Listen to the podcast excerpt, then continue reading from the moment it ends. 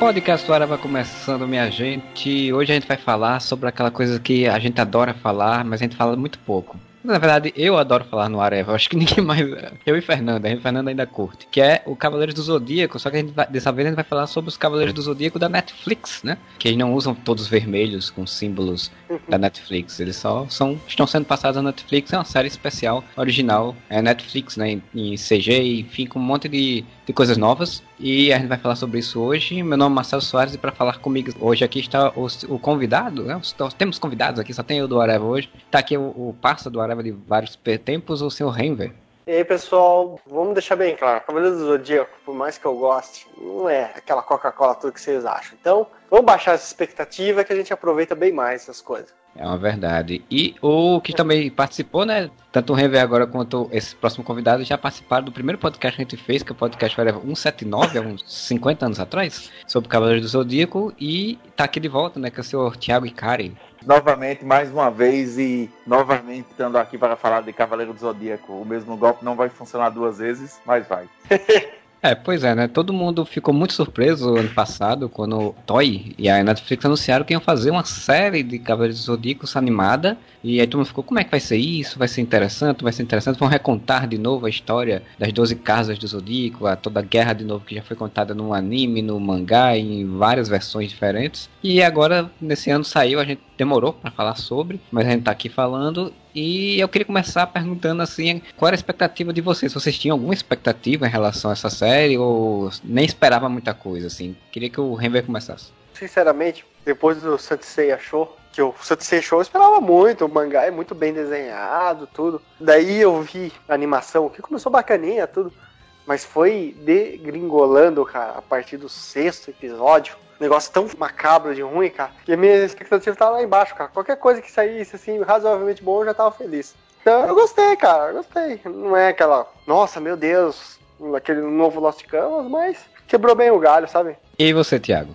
A primeira notícia que eu vi do Cavaleiro da Netflix foi justamente aquela polêmica do, do Shun, né? Do, que virou a Shun. E o pessoal reclamando, né? Assim, e ao meu ver, reclamando até com razão. Sinceramente, eu não sabia o que esperar. Como a gente conversou um pouquinho antes, eu acho que tudo que o, o Kurumada faz, na verdade, é muito bem feito quando outra pessoa se mete a, a fazer, né? Quando pega a obra dele e vai fazer. O meu que tava com o mesmo já sentimento para ela. Concordo plenamente. Ele é meio de tipo George Lucas, quando os outros pegam pra fazer, fica bom. George Lucas, ele é uma escola, né? Porque o Kurumada, ele é o George Lucas japonês. É, ele cria uma obra que é muito famosa no mundo. Ele não consegue dar continuidade a essa obra. E sempre que vem alguém de fora para fazer, acaba fazendo, é, dando uma perspectiva melhor e trabalhando infinitamente mais profundo no, no material. Eu já ouvi uma galera falando, e é verdade, ele trabalha muito bem o emocional, sabe? Fica comovido com o negócio, mas a coerência fica muito para trás, entendeu? O que eu sempre achei que é o foco dos Cavaleiros, assim, o que deu certo os Cavaleiros foi exatamente essa, claro, a coisa da novidade, né? Do tipo, ah, você tem pessoas com armaduras lutando, cenário moderno, digamos assim. Mas, assim, essa parte é exatamente emocional, das relações, das amizades, né? Da dinâmica. História longa, você trabalha isso, né? É, é, foi uma das, que, que uma das primeiras coisas que se questionou quando falou da série, além da questão da, da do Shun virar uma mulher, né? A personagem. É, foi a coisa dos episódios, né? Porque eles falaram, não, vai ser uma revisitação, né? Releitura da saga das 12 casas. Já anunciaram que ia ter o, o a, até o momento wiki 7, 8 episódios. O pessoal, como assim? Vai ser tudo tão muito corrido assim? Porque era uma coisa que, do, que o anime e o mangá davam um tempo, né? Pra você construir as coisas. As coisas demoravam a acontecer, até demais, mas assim, mas aconteciam, né? Demoravam a acontecer para você construir certas coisas que aí o pessoal ficou pensando, não, vai ser muito corrido. E realmente foi uma das, uma das críticas que eu vi depois que eu, term, que eu vi terminei a série, depois que eu vi outras pessoas falando, foi exatamente que as coisas são muito rápidas, assim, muito corridas. Enquanto em alguns momentos isso é interessante, nessa nova animação da Netflix, em outros momentos isso é ruim, principalmente essa questão emocional. Tem dois pontos. Primeiro, assim, em relação à, à relação da gente, assim, da nossa geração Acho que todo mundo tá aqui, né? Entre os 30 e 40 anos. Cavaleiros do Zodíaco é muito chocante, porque ele traz para a televisão brasileira uma animação extremamente violenta, né? Eu acho que eu disse isso no, no outro episódio, mas assim, eu tenho uma lembrança muito vívida do primeiro episódio que eu assisti de Cavaleiros do Zodíaco, que foi o primeiro episódio mesmo. Quando Sei arranca a orelha do Cassius e sai trocentos litros de sangue. Aquilo na época chocou, é, meu. Eu tava acostumado com o desenho do He-Man, que era mal animado, tudo, dando lição de moral. De repente aparece aquele negócio lá, o cara arrancando a orelha, litros de sangue. Pois é, assim, é muito chocante. E eu, e eu conversando com outras pessoas uma vez, eu já vi, né, gente que começou mais na frente, torneio galáctico. Eu vi gente que, como eu, começou no primeiro. Então, assim, independente de qual foi o primeiro episódio, ele é muito marcante fazendo essa comparação com esses desenhos dos anos 80 que a gente tinha, né? Eles, eles eram um nível completo, completamente diferente. Então, assim, é. eu acho que Cavaleiro do Zodíaco ele marca muito a geração da gente por causa disso. É tanto que no Japão ele não é tão celebrado quanto. Mas, em um segundo ponto, quando a gente vai realmente para essa nova animação da Netflix, eu gosto, sabe, da dinâmica de. Eles cortaram muita coisa desnecessária. Ah, e, assim, é, você acaba perdendo o aprofundamento de alguns personagens, até time mesmo do, de batalha, de, de você se importar, uma dinâmica e um, um senso que é bem diferente do, do, do Cavaleiros é, clássico, né? E eu acho isso muito bacana. Acho que nós três concordamos que o Kurumada, ele, ele é muito limitado, assim, mas deixa muito a desejar, muito, muito mesmo. Mas vamos ser sinceros numa coisa, a gente tem que dar o braço a torcer, que ele pelo menos ele não é babaca, sabe? Ele assim, ele deixa os outros trabalharem com a obra dele, não é só do jeito dele, entendeu? E nisso a gente vê muita coisa boa, às vezes como você achou no mangá, o Lost Canvas, a saga, a saga G, sabe? Então ele, ele deixa as outras pessoas mexerem com a obra, assim, sabe? E isso é bacana da, da parte dele, sabe? Assim, não sei até que ponto é, é realmente ele tem o interesse de ver pra, até, até que momento a obra dele vai, ou se é só questão financeira. Não é que assim, não tem problema em ser uma questão financeira. Só que, que teve um papo na época do Lost Canvas, eu, como eu disse antes, eu sou muito traumatizado pelo Lost Canvas não ter continuidade. Tinha muito papo que, como o Lost Canvas ele acaba trabalhando um momento anterior da antiga Guerra Santa, né? A Guerra Santa anterior do a clássico, muito se especulou que a, a, falta de continuidade da obra foi justamente porque ele ficou com raiva, porque o Lost Canvas acabou fazendo muito mais sucesso que o Next Dimension, também contava uma outra história da antiga Guerra Santa, e acaba que isso. Todo esse, esse embate, né? De tipo, ah, porque, porque Lost Canvas acabou se na teoria fez tanto sucesso? Não, porque, porque tem que acabar. E assim, ficou sempre muito desconstruído isso. Ninguém nunca realmente aprofundou ele vem agora pro Netflix. Assim como o filme, né, que a gente debateu no último podcast, é uma obra que ele faz questão de dizer, é uma obra minha, é, é um material meu, sou eu escrevendo. Tem até um questionamento que, se eu não me engano, acho que o Next Dimension ele veio depois, assim, que o Lost Canvas já tinha sido lançado, sim, né, no, no, sim, no mangá. Exato. Lost Canvas e o Next Dimension, no começo eles eram bem parecidos, mas pareceu, dá, dá a impressão, não tem nada confirmado oficialmente, dá a impressão que o Kurumada quis fazer, não, eu vou mostrar como que é o passado oficial do Cavaleiro do Zodíaco, e ficou daquele jeito bagunçado lá. Canvas, pra mim, ele perde em character design, como ele usa toda a galera com os mesmos rostos da geração clássica, enquanto pelo menos no Next Dimension o Kurumada ele tem a coragem de botar, entre aspas, novos personagens, né? Apesar do Kurumada desenhar todo mundo igual, é, ele pelo menos ele tem essa, tipo, de dar, tentar dar uma personalidade e um rosto diferente, que eu acho que é um, é, é um dos pontos que realmente me deixava muito frustrado em relação Incomodado, ao... né? É, é, parecia muito que eles queriam jogar no certo. Assim como é. nesse do Netflix agora, eu gosto que o Kurumada, ele quando ele vai reintroduzir novos personagens, ele não tem medo mudar certas coisas, tipo os Cavaleiros Negros. Os Cavaleiros Negros eram uma maluquice no mangá no, e no anime original. eram clones, tipo, eram cópias do, dos Cavaleiros normais, tipo, não fazia sentido nenhum. Como é que ele, o Fênix foi lá e clonou os caras, né? Chegaram a ler o mangá de Cavaleiros? Eu, eu li tudo, assim, Você... do clássico eu tenho até a, a, o guia oficial brasileiro, aquela bíblia gigantona preta. Acabei de esquecer e você, o nome. Marcelo? Cara, eu li algumas coisas, é, comprei algumas coisas da época da fase ainda é, antes até das duas casas, mas o que eu li de fato do mangá clássico foi só a fase de Hades. Foi a fase ah, que eu tá. comprei o completo. mangá, assim, na, na, parte dos Cavaleiros Negros, tem algumas diferenças, assim, mas essa parte, assim, de rosto igual é a mesma coisa que no anime. É rosto igual e não tem explicação. Dane-se. No máximo, assim, tipo, o Seiya negro, ele tem uma coloração de pele um pouquinho mais morena, entendeu? Mas é. não tem lógica também. Mas tem umas diferenças é. bacanas no mangá, assim, por exemplo, o, o Ikki, quando ele derrotou o Guilt lá, ele não ganhou a armadura logo de cara. Ele teve que ir para cima pra, dos Cavaleiros Negros, derrotar os quatro principais. Tá certo que são quadros pequenos, assim, nada muito detalhado. Daí ele derrotou o chefão dos Cavaleiros Negros, que é aquele cara que aparece lá pra frente no anime, o Jangué. Mas é umas diferenças básicas, assim, mas não, é, não tem aquela, puta, uma cena muito bem detalhada dele lutando com cada Cavaleiro Negro. É uns quadrinhos pequenos, rápidos, assim. Mas é uma coisa interessante. O negócio do. Só pra falar aí do negócio do Lost Canvas Next Dimension, eu cheguei a ler o Next Dimension, uma parte, acho que um, um, ou dois volumes dele. Foi só um volume, eu não lembro mais quanto tempo foi. O que dá a entender exatamente é que o, o Lost Campus foi lançado, o cara disse, não, vamos fazer uma história daquela história que você nunca contou, com outras pessoas fazendo. Ok, lançou, fez sucesso, e o cara fez, porra, eu poderia estar fazendo isso e estar ganhando é, dinheiro. É, exatamente então, isso.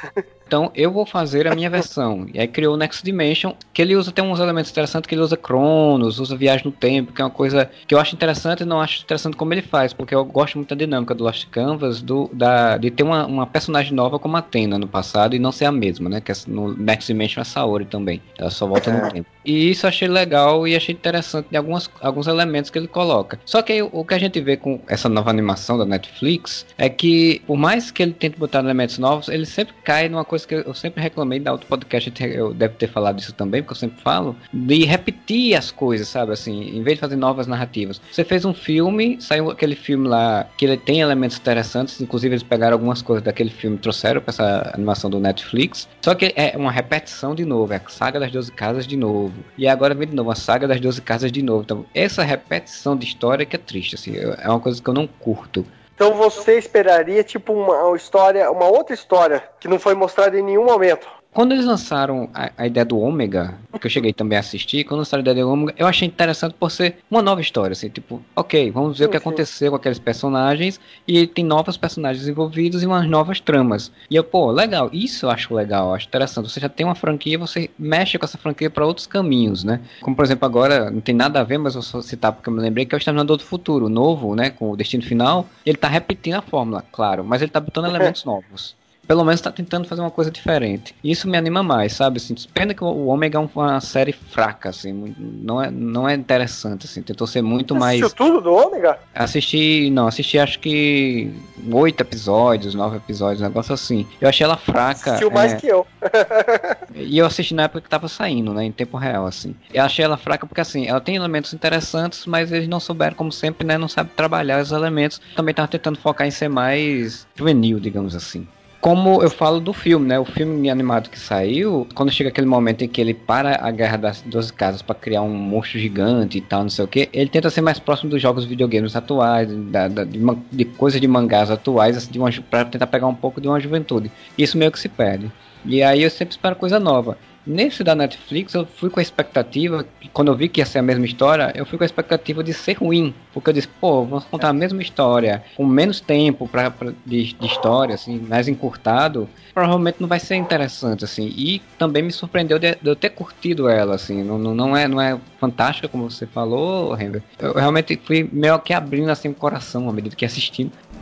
Sempre que Atena está em perigo, os cavaleiros surgem para protegê-la. Este é o seu destino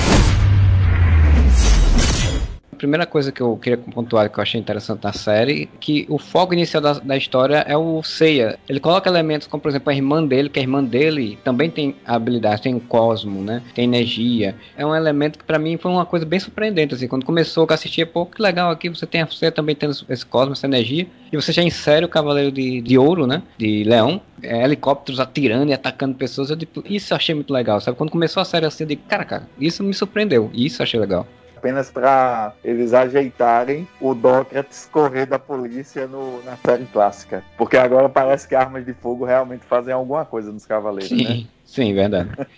Independente disso, essa cena de introdução do, do Aioria, e não só do Aioria, né, mas mostrando justamente a Seika e o Seiya terem Cosmo, eu acho bem, bem interessante, assim, dá todo um sentido porque a Seika no, no clássico não faz sentido nenhum ela some e ela dá a entender muito tempo que é a Marin. Depois ele ignora isso completamente, diz que a Seika está dentro de uma vila que fica dentro do santuário, enquanto a Marin ela acaba descobrindo que ela também tinha perdido um irmão, que o irmão dela vai ser o Ícaros, que ele é melhor mostrado no filme do, do, do Céu, que eu acabei de esquecer o nome do filme Prólogo do Céu. do céu. Prólogo Prólogo do Céu, do Céu. obrigado. Isso, Ah, isso, eu não, isso eu não sabia, que o irmão dela era o Ícaros.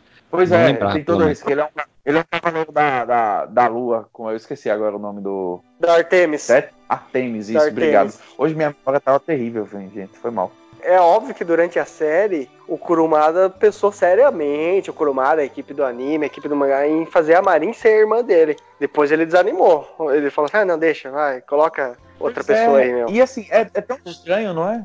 Porque assim, ele vai construindo, talvez seja, é, sei lá, uma característica do Kurumada em si. Eu, eu li umas outras duas obras dele, inclusive um, um- um mangá que é autobiográfico dele, mas assim, em nenhum momento é, chega a ser uma boa narrativa isso para Cabelo do Zodíaco, porque é uma obra longa dele, e mesmo assim, dentro dela, ele, do nada, ele resolve mudar isso. É muito estranho. Eu lembro que quando assisti a série original, que tem essa coisa da Marinha ser irmã, muitas pessoas questionavam por conta da questão da diferença, se tá, assim, A diferença de idade, né? É, aparentemente eles eram irmãos com dif- diferenças muito próximas, assim, não eram tão diferentes. E aí, de repente, ela era gigante, era alta, já tava um tempão preparada, assim, tipo, adulta já, não sei o que, e ele mais novo, né? E aí isso É, era é- estranho. É maluquice, né? Porque no, no final das contas, todo mundo ali, fora o Ikki, tem 14 anos, que o, o tem 15. Todo mundo ali tem 14 anos. Aí vem aquela maluquice, né? Mitsumasa Kido tem 100 filhos no mangá original. E assim, tirando o Ikki e o Shun, que são é, irmãos da mesma mãe, Todos os outros são de 99 mulheres, 98 mulheres diferentes. Todas elas engravidaram ao mesmo tempo. É, foi um negócio mágico, né? É, eu E fiz nessa- uma vez uma conta, cara. Tipo assim, Ele teria que ter dormido com as mulheres, assim, pelo menos uma mulher a cada três ou quatro dias durante o ano. Pra ter nascido todo mundo, assim. Ele é um multimilionário. Ele é o Eike Batista do, do Japão, né? No mínimo, no mínimo, o surubão de, de Noronha foi nada perto do Kurumada. A Toei, ela fez bem ignorar isso no anime, né? Ela não cita é. que os caras são irmãos diretamente. Até mesmo a questão dos caras ter 13 anos, a Toei não, não cita isso no anime clássico, né? Se você pegar fazer as contas lá, a partir do momento que o Aiolos de Sagitário trouxe a Saori, que foi há 13 anos atrás, daí você vê que os meninos têm tipo uns 13, 14 anos. Mas a Toei não cita, ó, eles têm 13 anos. Ela deixa meio assim escondido. E é um ponto, né, assim, porque nessa nova animação tem um negócio que me incomoda. O Seiya meio que já tá com 15, 16 anos, quando ele é descoberto, né, pelo. Esqueci o nome do cara Pelo agora. Kido, Mitsumasa Isso. Kido. Isso, Mitsumasa Kira. Acabei de falar o nome dele. Na teoria, ele passa dois anos, né, treinando com no santuário para poder para poder voltar, pegar a armadura e, e começar realmente a saga, né? E é bem diferente do antigo. Na teoria, eles já têm, eles já ficam naquele orfanato sendo treinados. Depois, eles são enviados para o mundo afora, né? Cada um vai para um canto e eles passam muito mais anos treinando, né? Ele dá essa dinamicidade que a, que a série da Netflix tenta, né? Eu acho que é uma das coisas que não funciona tão bem em relação ao, ao original. Mas assim, que eu senti que se eles forem usar a Marinha como irmã do Seiya, dá como, entendeu? Ela foi É, separada do Seiya há mais tempo, tem uma diferença de idade maior que o Seiya, então aí tem como emendar. Tipo, não fica tão estranho que nem no mangá e no anime. Cavaleiro de Leão lá já levou ela, então provavelmente já próximo dela, que seria uma coisa que você entenderia a lógica de por que ela tava lá na- no, no santuário, não é nem santuário ali, né? Uma ilha do santuário, treinamento pra fora. Porque ela já estaria lá, porque ela já teria essa, essa respeitabilidade dentro dos cavaleiros lá, né? Porque ela foi levada desde pequena, então ela foi preparada desde sempre, já tá- conviveu ali. Então isso, isso eu achei interessante, sabe? Criou uma dinâmica diferente. Tipo, você não tem uma família, ele vai viver num orfanato qualquer, e aí ele só é descoberto porque descobrem ele num vídeo para questão de, de ter cosmos, que é outra coisa que eu achei interessante do, do Mitsumasa Kido, ele não, não saiu pegando qualquer criança e jogando, ele foi atrás de pesquisar crianças que tivessem demonstrado ter o cosmos em si, né? Então isso também já cria uma outra conexão, porque no original me parecia só que ele tinha pego um monte de criança assim, bom, vocês. Aleatório, né? É, Não, é muito sortudo que todas elas de- poderiam desenvolver o Cosmo, era um negócio mais aberto. Dos 100 filhos, só voltam 10, né? Ainda tem esse. Nossa, e no mangá, velho, no mangá isso é muito bizarro. Quem lê o mangá sabe que, por exemplo, antes de começar o torneio da Guerra Galáctica, a Saori tá dando a entrevista e fala: foi mandado 100 crianças e só voltaram 10. Daí, em vez dos jornalistas falar, meu Deus, mas o que aconteceu com essas 90? Os jornalistas falam assim, louco, voltou 10 crianças? Caramba, como essas crianças são boas, hein? todo mundo, né? Tipo, puta que pariu, todo mundo tava morrendo por qualquer coisa. Tava morrendo quem nunca morreu. Os jornalistas, cara, eles não questionam, é, mas cadê as outras 90? Não, falou, louco, essas 10 crianças são boas mesmo, hein, cara? Poxa vida, hein? Essa animação nova, inclusive, aparenta, aparentemente todas que foram enviadas voltaram, né? Então não teve é. um excesso de crianças aí. E no anime não deixa claro quantas crianças foi mandada também no anime clássico, né? Faz muito tempo que eu assisti o clássico, mas eu acho que sim. Porque eu sempre tenho muito vívido na minha memória o mangá, né? Que de vez em quando eu releio, dou uma, dou uma folheada. Então, assim, isso aí, essas informações do mangá, essa, essas mais canon mesmo, em relação ao anime, eu lembro tudo. Mas assim, agora da Netflix, ela tem um compromisso muito mais em, em tipo, gente, vamos enxugar o que precisa ser enxugado. Falando da Marin, vocês tiveram a impressão, eu pelo menos tive essa impressão, sabe? A Marin parece que ela é de um nível de hierarquia um pouco acima da China, porque talvez isso até justifique por que ela usa máscara. Talvez ela seja de um nível assim, de hierarquia maior do que ela. Porque você vê que a China não fica tanto batendo de frente com ela que nem ela bate no mangá e no anime. Vocês tiveram essa impressão também? Que aconteceria até no, no anterior, né? Porque no, no fim das contas, assim, a China ela tem toda essa essa aura nela, tipo, ela é meio que a underground da parada. E a Marin não, tipo, a Marin é a, pop, é a popularzinha da galera. Recebe diversas ordens direto do, do grande mestre, né? No, no clássico dá a entender que, tipo, a Marin tá top dos top entre os Cavaleiros de Prata. E toda essa parada da falta de máscara, bem, pronto, é uma das coisas que eu também sinto falta. Porque eu, eu pelo menos, eu sentia que no, no mangá original tinha uma explicação por que elas usavam máscara. Tanto que o Kurumada usa isso como plot pra. Ah, será que ela é a, a Seika ou não é? Não, ela não pode tirar a máscara. Ah, meu Deus, se a China tirar, ou ela mata Sei ou ela se apaixona. Tá, isso aí é bem, bem brega, né? É bem uma visão dos anos 80. É uma obra que eu acho que eu, eu sinto que ela é muito construída. E nesse agora não. Tipo, por que a Marinha usa máscara? Porque sim que ela acha legal, acha cool. É, pois é. Eu, eu, senti que, tipo, não sei se eles vão usar isso, mas que ela é de uma hierarquia acima da, da China. E talvez isso justifique ela usar máscara, não sei essa justificativa será interessante porque a máscara é um plot exatamente para essa raiva da China pro Seiya, né? Que ele quebra a máscara no clássico e aí ela fica com raiva porque, porra, eu vou ter que matar esse menino ou eu vou ter que me apaixonar por ele. Mas o, agora eles direcionaram essa raiva dela para a questão do Cassius, né? Que Seiya derrota o Cassius e é o cara que ela treinou e tal, e ele perdeu e o Cassius desapareceu, foi-se embora do mundo, ficou puto, e ela fica com raiva do Seiya porque o Seiya foi responsável por isso, né? E aí vai atrás é. dele e tal, aquela coisa toda. Já que eles foram tirar a máscara, pelo menos direcionaram pra uma coisa lógica, né? Seria meio lógico você ser o mestre da, de um cara e o cara perde e você fica com raiva do quem ganhou.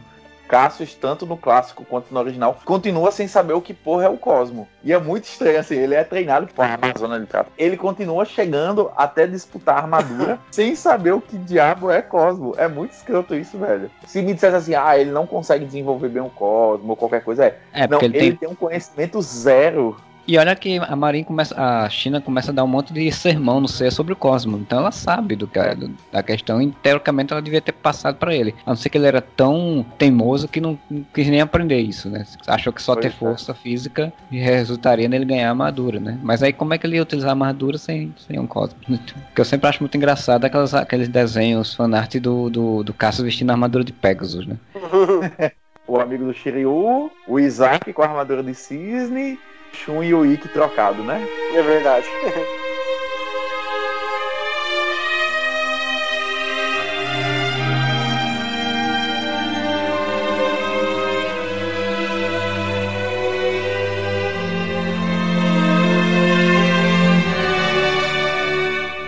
do Cisne, né? Porque eles, começam a mostrar um pouquinho de cada um. O do Cisne, teoricamente, aparentemente, eles retornam a coisa que tinha no, no mangá de, do mestre deles ser o Aquarius, né? Porque quem aparece lá, naquele momento que ele recebe a, é, a missão, né? De, que vai voltar para encontrar Saori e que ele vai com aquela missão de, de matar ela, aparentemente abre um portal do nada, né? Que isso foi uma coisa que eu nunca tinha visto em Cavaleiro do Zodíaco. Abrir um portal e o cara atravessar um portal se move a velocidade da luz, né? Dá pra dar meia na Terra em um pois segundo. É. Eles não precisam de teleporte, velho. E aí sai um cara todo mascarado, assim, todo coberto e tal, entrega uma mensagem para ele lá e tal. Dá a entender assim, pra, se tá todo coberto, provavelmente não vai ser aquele mestre cristal que botaram no, no anime, né? Provavelmente vai ser o Aquarius, né? Camus meio que retomam o que, era no, o que é no mangá, né? Que ele que é de fato o mestre dele e tem mais lógica, assim, né? Já que você tem essa toda a relação dos Cavaleiros de Ouro direto com os Cavaleiros de Prata, Bronze, enfim. Então ficaria mais, mais interessante. Assim, eu não lembro anime se tem isso dele querer matar ela. Faz muito tempo que eu vi, eu não lembro. Dele ter essa missão, não acho não. que não. Sim. Não, eles transferiram isso pro Ikki.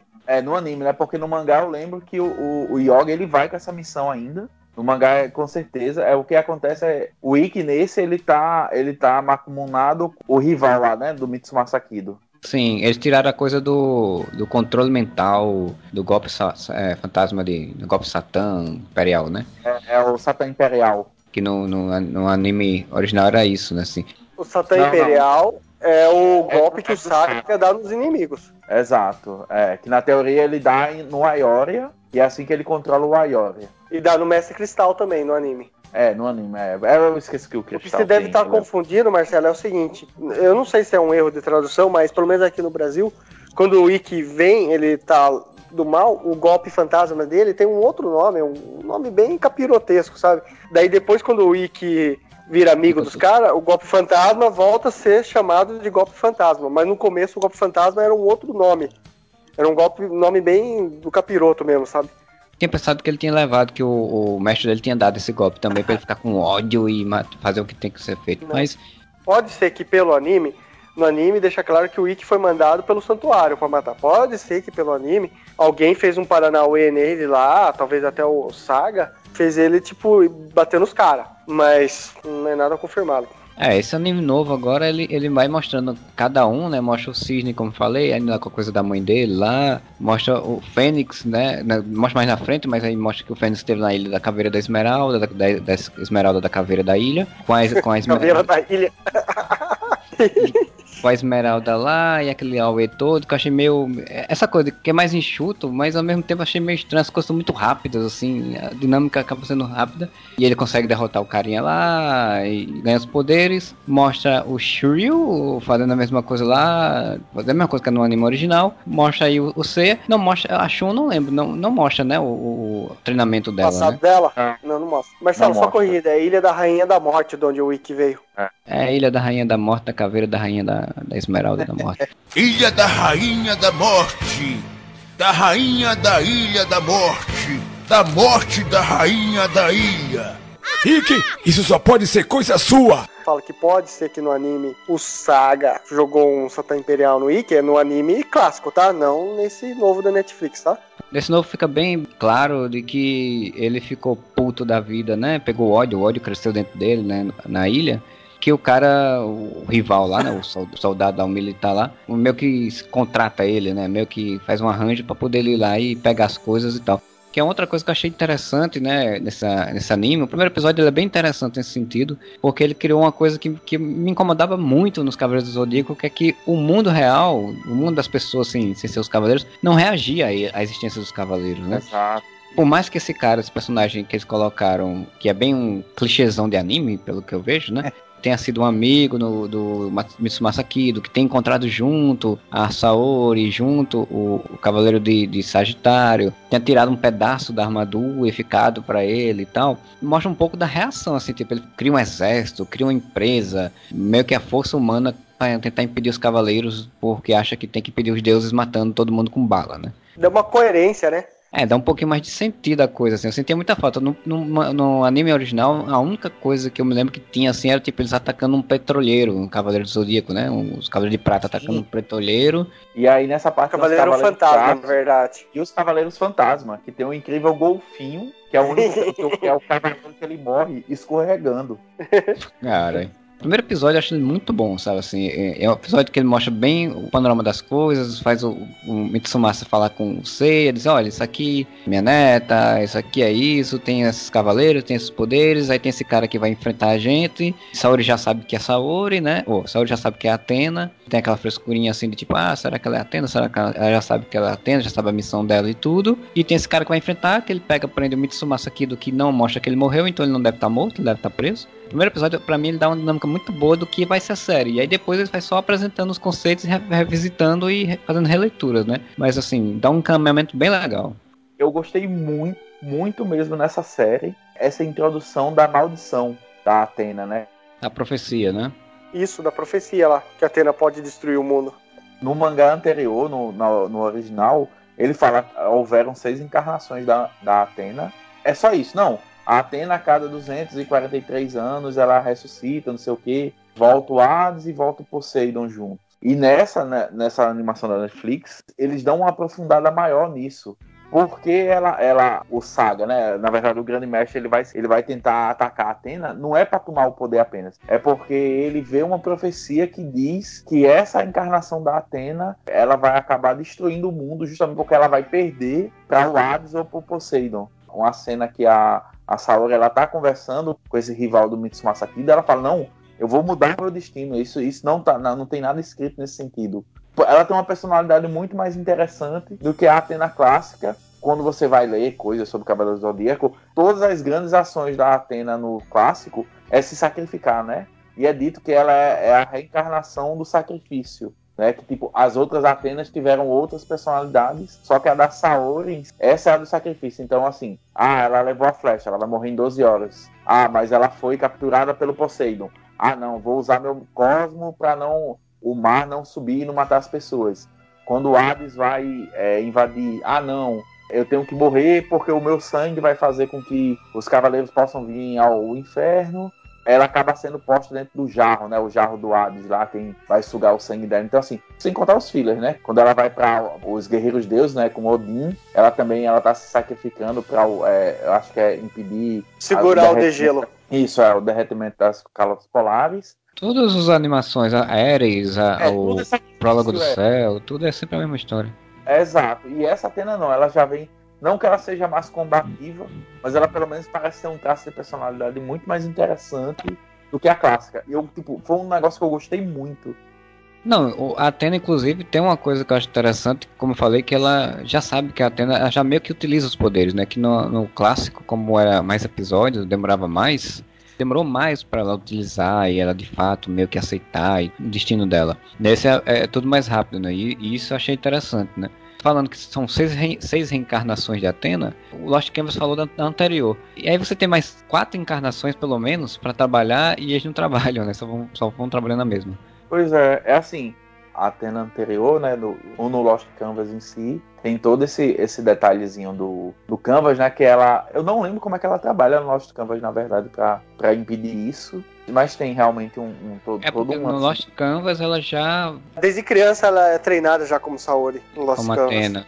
O negócio dela é ficar no santuário para proteger o santuário. Ela é mais ativa em Lost Canvas. Não, a Atena é muito legal, né? Você, todos os personagens estão um pouco mais interessantes nessa dinâmica. Menos o, o, os, os Bucha, né? Os Cavaleiros Buchas que perdem rapidamente é. em um segundo. Eles têm menos introdução ainda do que na saga antiga, né? É inacreditável. Eu vi até uma crítica falando em relação a isso, porque dizendo assim, que uma das coisas legais do Cavaleiro Antigo era, por mais que demorasse, mas a saga da, da, da Guerra Galáctica, lutas eram longas porque ela, ela, tinha um propósito, ela tinha um propósito de criar uma relação entre os personagens e dar uma, né, uma dramaticidade à coisa e tal. Quando você bota essas lutas rápidas para mostrar que eles são fodões e eles rapidamente conseguem derrotar todo mundo, isso meio que encurta isso, assim, acelera demais o processo. Então foi uma das grandes críticas que eu vi foi exatamente as lutas, porque elas aceleraram demais o processo, assim não, não vê muita extensão dos poderes, não vê muito a, a dinâmica de luta, das, das, ações, é tudo muito rápido. Inclusive, principalmente para os cavaleiros buchas, né? Que os caras chegam, não, vamos lutar, perde o cavaleiro, ah, depois já estão dando high five nos caras e indo embora. Não, vamos embora. Não tem uma guerra galáctica aí, tem uma guerra que vai vir, mas vamos embora. Porque no original, é, pelo menos, é... eles ficavam ali, eles, ficavam, eles não iam embora, né? Guerra Galáctica ficou muito corrida mesmo no, nessa nova animação. Embora, embora eu achei a luta do Seiya com o Shiryu nessa animação bem melhor do que no anime e no mangá. Da mesma forma que o que eu acho que ela ficou mais dinâmica, ela ficou mais interessante. Tipo, não tem a imbecilidade máxima, né, do Shiryu quebrar o próprio escudo. ah, sim. que aquilo ali é inacreditável. E assim, apesar de ter todo um lance da história chinesa, da lança mais forte, o escudo mais forte e tal, e o Shiryu, entre aspas, ter os dois, né, que, que é balela, que o escudo dele quebra com qualquer coisa, e aquele punho dele ninguém nunca mais fala nada sobre isso.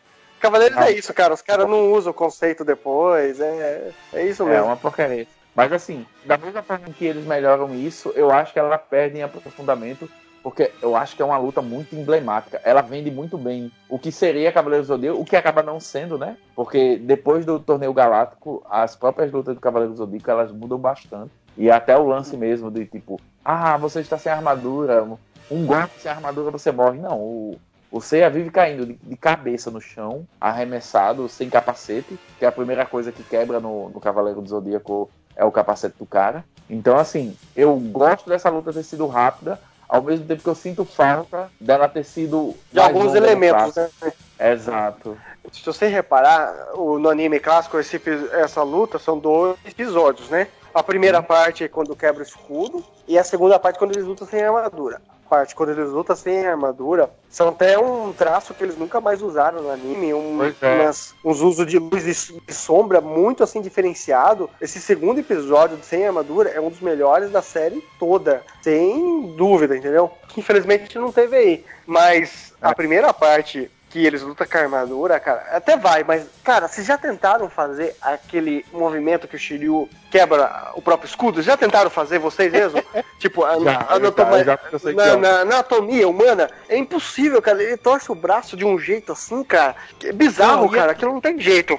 Tá certo que o Seiya colocou a cabeça no escudo dele, mas assim, o movimento de troncho ele tinha que ter dado só, tipo, aproximar o braço e bater com a lateral da, da, da Isso, mão. na verdade, o que podia ter acontecido ali, ele ter quebrado a lateral do escudo, mas o jeito que ele vira o braço, pondo o escudo para dentro, tente fazer agora, eu tô tentando fazer, não tem eu, sentido, eu tô, cara. Eu tô, escutando, mas eu tô batendo não aqui. tem como, cara.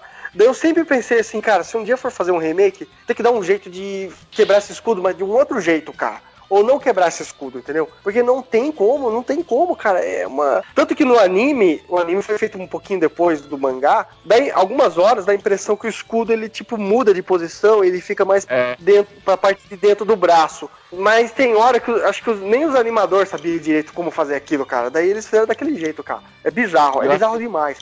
Tô pensando assim, que merda, que é o idiota que pensou nisso. Quem é que dá uma cabeçada no escudo? E quem é o outro idiota que ainda atinge o braço no escudo é a posição torta do braço que o Shiryu fica, cara. É, não tem como, cara. Eu tô tentando fazer agora, não vai, velho. eu acho, eu acho muito bom o canal que tem no YouTube, lá no Vai Ceia, né? Que eles fazem a redublagem, fazem a, a, num sentido de paródia, que eles botam o Shiryu exatamente como um cara muito burro, né? Então só um cara muito burro para fazer um negócio daquilo, né? O conceito do personagem melhora muito você entender a cena porque o cara é burro. O cara que treinou anos e anos não faria aquilo, né? Marcelo, sabe como que eu faria, cara? Se eu ganhasse na loteria, eu acho que eu comprava Cavaleiros dos Zodíacos, direito autoral, pra fazer do meu jeito.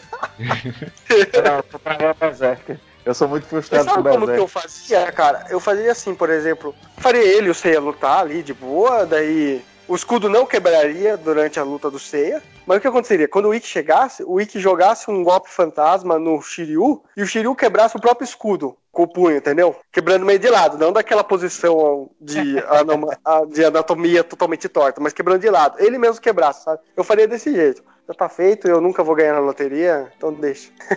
Olha, em termos das questões da luta, uma coisa que me agradou muito foi a questão do, da animação em si, sabe? A animação no momento das lutas eu acho ela muito boa, assim. É, então, mas um... só que chute, né, cara? Isso que eu achei muito bom, velho. Eu vi uma galera reclamando, ah, porque a animação tem muita variação, não sei o quê. Não sei se eu não tava prestando tanta atenção, mas assim, todas as cenas de luta que eu vi, assim, independente de ser coreograficamente bacana ou não, elas sempre me pareceram muito bem animadas bonito, né? Assim, eu acho que o uso que eles fazem, como é uma questão de CG, uma questão computadorizada, então o brilho de cosmo, de armadura, essas coisas fica muito mais bonito do que no, no traço mais é, original, né? Em alguns outros momentos da animação em si, em que não tá em luta, eu acho ela um pouco estranha às vezes para mim. A luta em si eu acho muito boa percebe nitidamente que os caras, tipo, pouparam uma grana ali na hora de fazer a animação das magias dos cavaleiros, né? Então eles pensaram, então já que a gente não vai gastar tanta grana na magia, vamos fazer ter mais soco e chute, cara. Então a luta do Seiya e do Shiryu, assim, em matéria de soco, chute, eu achei muito da hora isso aí, cara.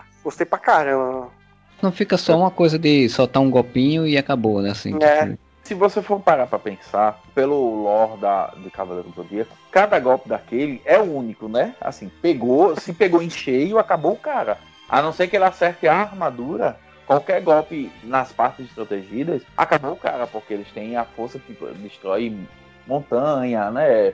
É, virar cachoeira de cabeça para baixo, o diabo. Então, assim, quando eles partem justamente para essa animação de ter soco, chute e, tipo, o golpe especial realmente ser um golpe especial, ser alguma coisa que tem que ser dado no momento exato, ele dá uma profundidade e uma importância muito maior para cada golpe. E uma coisa que eu gostei foi, por exemplo, assim, na luta do Seis Shiryu, eles fizeram igualzinho o mangá e o anime lá, que eles recitam aquele poema chinês clássico lá, sobre uhum. as cachoeiras de Rosan. E quem faz o poema é Shunrei, cara. Eu achei da hora pra caramba aquilo lá, né? Ela tem uma importância bacana no, no original, né? E eu gostei muito que eles não ignoraram ela, do mesmo jeito, tipo, diferente do que aconteceu que a gente tava falando do Shun, a Shun, né, no caso. Que a Shun tem a, a menina de lagarto, não, como é? Camaleão, Juni de Camaleão.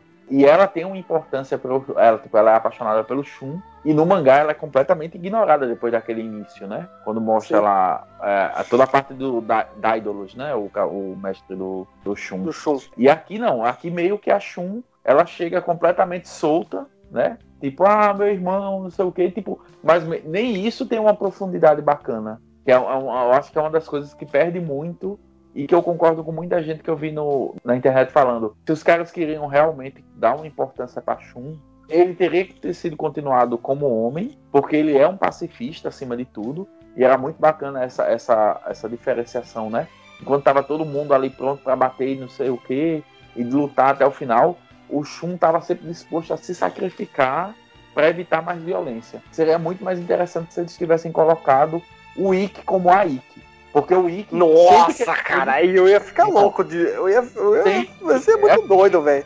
Era. A pessoa, cara, uma mulher dando porrada em todo mundo, assim, cara, isso é maravilhoso, Exato, cara. Porque assim, o Ikki não só, é, independente de discussões, quem é melhor, quem é mais forte, não sei o quê, mas, tipo, é o Ikki quem chega e derrota, entre aspas, o, o Chaka. É o Ikki que é. fez os quatro Cavaleiros de Bronze. No, no clássico, ele, sei lá, ele derrota os quatro Cavaleiros de Prata. Enquanto cada um tá pegando um, o, o Ikki ele chega e vence três, quatro de uma vez. É, aí tem os fillers, que ele vai enfrentar os dois discípulos do, do, do Chaka, né? O, o, Pavão e o outro lá, que eu nunca lembro o nome. É ele quem enfrenta o Saga.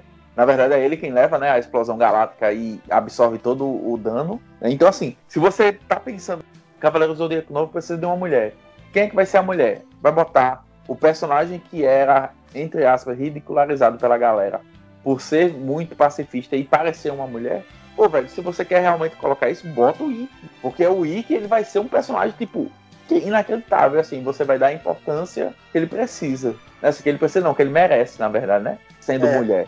A partir do momento que bota o Shun. Foi uma saída covarde dos caras. É, foi muito covarde. Pra evitar, tipo assim, piadinha, tudo, foi muito covarde os caras. Eu acho que dos cinco Cavaleiros de Bronze clássicos, a Shun é a que, tá, a que tem menos destaque. Ela tá, tipo, solta ali.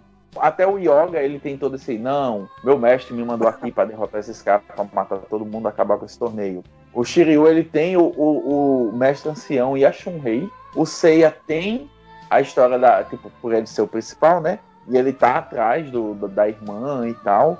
E o Ikki tem todo o background, né? De ter ido pra Ilha da Rainha da Morte, ter se ferrado, ter ficado puto. Odeie, que odeie! melhor cavaleiro. O Guild tem a incrível armadura de ter uma, uma máscara, essa é incrível armadura de Guild.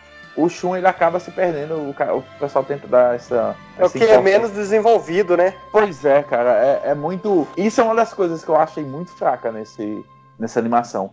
Concordo que foi uma saída covarde do Shun, mas não me incomodou tanto não, cara. Tem que ser sincero, cara. Esses fãs aí de Cavaleiros que falam, não, não podia ter mudado o Shun, não podia. São os mesmos, cara, que sempre fazia piadinha com o Shun, cara. Sempre fez é. piadinha com o Shun. Por ele ter tendências, assim, meio homossexuais, cara. Então, são, é muita hipocrisia, sabe, cara? Eu sempre pensei assim, ó, se for bem trabalhado, dane-se. Pode ser mulher, o que for.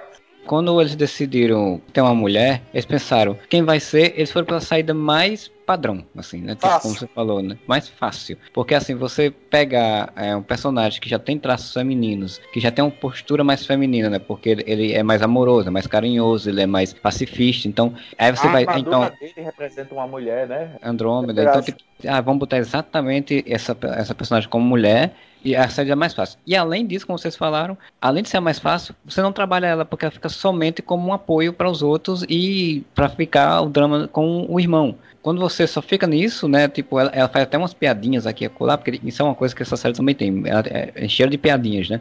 O Wiki eu nem tinha pensado, mas o pessoal tinha comentado muito Cisne, né? Entre os quatro principais ali, naquele momento, poderia ter sido, por exemplo, o Cisne, porque o Cisne é um personagem que é Eu também. toda essa, essa coisa toda durão, não, loiro, nórdico, teoricamente é um fodão, já chega sendo fodão e tal, então poderia ter sido uma mulher para dar esse contraponto. Mas realmente concordo. E aí é uma pena que, que a Shun não é trabalhar nada. Vamos ver se na segunda parte isso melhora, mas eu acho que não vai melhorar. Mas assim, a gente tem que ser sincero por uma coisa. Na, na hora de lutar com os Cavaleiros Negros, quem derrotou basicamente os Cavaleiros Negros foi a Shun mesmo, hein? Percebeu a, a fraqueza dos bichos lá e ela que derrotou eles, cara. Isso eu achei interessante. Antes de sair da, da Guerra Galáctica de vez, a gente já ir para essa outra parte aí, uma coisa que eu achei interessante é como eles criaram essa dinâmica de que Mitsumasa Akido tinha uma empresa, e aí a empresa foi atacada pelo rival dele, tomada, e ele foi preso. A Saori teve que sair fugida, o saiu fugido, o foi fazer as dinâmicas dele para ser cavaleiro, e agora a gente tem que voltar uma guerra galáctica, que no final das contas é dentro de um, de um, de um bueiro, né? Tem a- um grande bueiro debaixo da Terra, tipo, esse conceito de- da Guerra Galáctica, é, ela perde um pouco esse impacto quando você é só uma luta de, de, de pessoas no debaixo da Terra. Tem a ver com o conceito geral da história, mas ela perde um tanto de impacto, porque era muito legal aquela coisa, você vê as pessoas gritando e tem a coisa da torcida e tal. Isso era int- interessante, né? Porque no original tem uma desculpa, pode não ser uma desculpa boa, mas tem uma desculpa, né? Porque ela faz um show midiático, porque ela quer expor o santuário, né? Enquanto aqui ela tá tentando sobreviver, tá tentando achar um cavaleiro digno da armadura do Sagitário, né? O que é um conceito que, assim, tipo, no outro até tudo bem, mas nesse, como ele dá a entender que as pessoas entendem melhor o que é o Cosmo e ela já é Saori, ela devia entender um pouco que a armadura não é assim, né? Tipo, quem lutar aqui e ganhar vai usar armadura, né? De novo, aquele, aquela história que a gente tá falando, né? Tipo, ele continuou preso a conceitos que ele tinha criado. Ele muda aqui e acolá a- o desenvolvimento da história, mas todos os pontos principais dela, ele faz questão de continuar. Então, assim, acaba enfraquecendo, né? Porque a obra toda ela não acompanha o novo dinamismo, né? Histórico, é, na verdade, Sim, de sim. roteiro, né? Eu vi uma crítica pessoa falando que ao mesmo tempo que ele tenta ser dinâmico e moderno, ele acaba ficando fazendo referência demais às vezes ao passado, como você falou, e aí meio que cria esse contrassenso, né? Assim, com a história deveria ter modernizado também outros pontos e aí nessa de fazer referência não modernizou. Mas criou personagens mais interessantes para mim da história, que é o Boeiro, o Boeiro que luta contra os cavaleiros e que faz piadinhas. Eu achei infame. Eu não vou mentir, não. Eu só fui assistir Cavaleiro do Zodíaco por causa desse bueiro. Porque tinha um colega meu que ele falou, velho, tu assistiu? Eu disse, não, não vou assistir, velho. Eu não, tô, eu não tô com um saco pra assistir Cavaleiro de novo agora. Principalmente esse. Ele, cara, a luta do bueiro. Aí ele ficou me enchendo o saco. A luta do bueiro, a luta do bueiro. Eu disse, tá bom, eu vou, vou assistir. E assim, realmente é muito curtinho. E assim, é uma piada, mas uma piada tão cretina. É. Que assim, pra mim, funciona muito bem, sabe? Que ela dá a volta e fica boa. Primeira parte, assim, no começo é até legal, mas daí os caras começam a insistir, insistir, e você fica, pô, chega, tá? Tipo, só me lembrou algumas coisas da Marvel, sabe? Tipo, filme da, alguns filmes da Marvel. Que é uma coisa que eu vi nesse. As piadas de- desse, dessa, dessa animação, elas nem são tão fora, fora assim do padrão. Elas funcionam, algumas piadas são mais fracas que outras, assim. Acho que em geral não ri muito, não ri muito com as, com as piadas que eles botaram, mas eu entendo o conceito. Mas é bem filme da Marvel, assim, tipo, eles colocam uma piada, aí vê que a piada funcionou e, pô, legal, vamos repeti-la. E repete ela umas duas ou três vezes, assim. E aí você já diz, é, velho, tá bom, né? Tá bom, deixa pra lá. Vamos- eu quero ver melhor a luta dos caras com um exército de tanques, né? E é justamente falando em repetição e falando em tanque, que tem uma, da- uma das cenas que eu realmente, aí eu presto atenção, que é o do helicóptero vindo atacar, e que eles repetem três, quatro vezes os mesmos frames. É, É. a mesma cena. Isso é verdade. E, meu irmão, e é cretino, tá entendendo? Assim, eu não sei se vocês viram a animação de 2017 de Berserker, que ela ficou famosinha, porque tem uma hora que o Guts, ele tá saindo de cena, e assim, realmente parece, como eles têm um orçamento muito limitado, parecia mesmo que eles tinham recortado da mão e animado pra cima e pra baixo, assim, arrastando o mouse pra fingir que ele tava andando. Ficou muito famoso, ficou horrível. Essa cena de Cavaleiros do Zodíaco me lembrou muito isso. Disse, velho, é a mesma coisa, tipo assim, eles estão enrolando a gente por 40 segundos, sei lá. É o episódio 4, Corrente Nebulosa, Que a primeira parte é a luta do Shun com o Jabu, que é bacaninha, daí o Ikki chega, É. daí eles lutam contra o exército, daí essa segunda parte, que eles lutam com o exército, os caras começam a repetir, repetir cena, cena dos helicópteros explodindo, cena das magias sendo usada. É o episódio mais medíocre da série, muito ruim, cara. Sim, eles fazem uma- essa cena longa e enrolar a história, né? Porque assim, ela, ela tá rolando em paralelo, né? Que é ao mesmo tempo do negócio lá do Wick tentando pegar o, o negócio e eles têm que impedir. Aí fica. Aí, pra poder enrolar, eles enrolaram essa cena. Porque, em teoria, ok, os tanques atacarem e eles têm uma certa dificuldade pra enfrentar tanque, é até interessante. Mas, gente, mostra logo no início que eles são muito mais fortes pra isso, né? Eles poderiam tranquilamente desvastar aqueles tanques rapidinho, assim. Não tem essa. Não era tão difícil assim. Então eles ficam enrolando, enrolando pra poder fazer a história para- paralela correr no mesmo tempo. Pra mim, a solução nesse caso, caso, ou é fazer do jeito que eles fizeram, que eu sinceramente acho questionável, era um orçamento muito maior para eles inserirem muito mais personagem, muito mais tanque, muito mais soldado, e eles terem uma preocupação é, real, diz assim, não, esses caras são soldados, a gente não pode matar eles, eles estão seguindo ordens. Não é difícil você matar um inimigo, é difícil você imobilizar esse inimigo. Sim. Então, assim, se eles tivessem essa preocupação, ah, não, a gente não pode atacar o helicóptero. Por quê? Não, porque tem um piloto, o piloto vai cair, vai morrer, ele não merece isso. Se eles tivessem essa preocupação, aí sim valeria a pena. Não, não, a gente tem que dar um golpe mais fraco, pra o negócio só balançar e cair, e o cara ter tempo de salvar e tal. Além disso, assim, tipo, se eles tinham os cavaleiros que perderam, por que eles botaram os cavaleiros pra ir embora logo? Botaram os cavaleiros pra enfrentar esses caras também e morrer.